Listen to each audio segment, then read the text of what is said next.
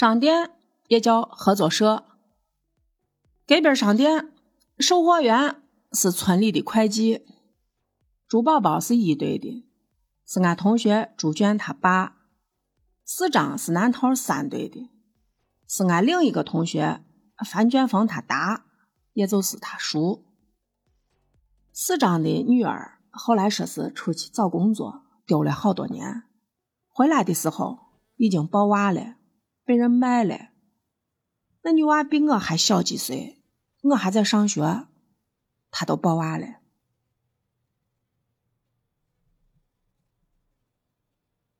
瓜子小多，母猪尿多。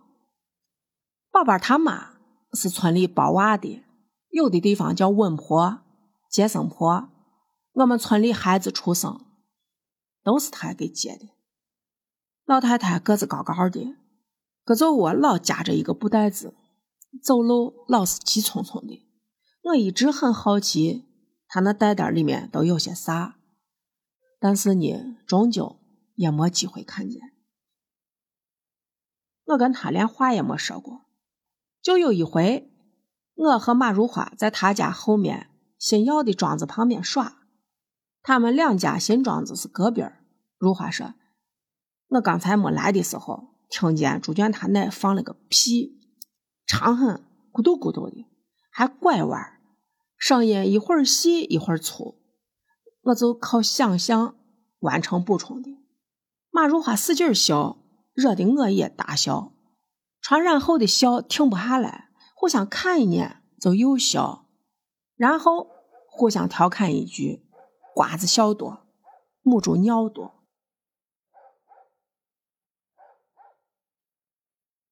空翻，煤场上是小时候的乐园，在煤间机子上翻跟头，空翻。那时候煤场上干净。不脏，平坦还不怕摔。我们就在煤个子中间玩捉迷藏，可是我们不叫捉迷藏，我们叫偷门或者叫抢门我空翻很厉害，有点人来疯。大家都夸我的时候，我就表现得更猛，一阵助跑就可以来个空翻，还可以倒着翻，侧翻可以连着大圈翻。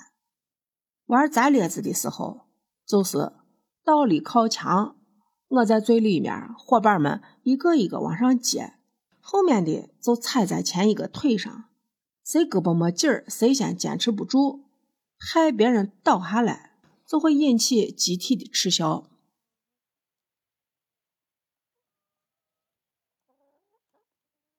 我恨酒家业，在摘列子这件事情上，我恨一个人。我有一年放暑假，俺舅把我接到南寨。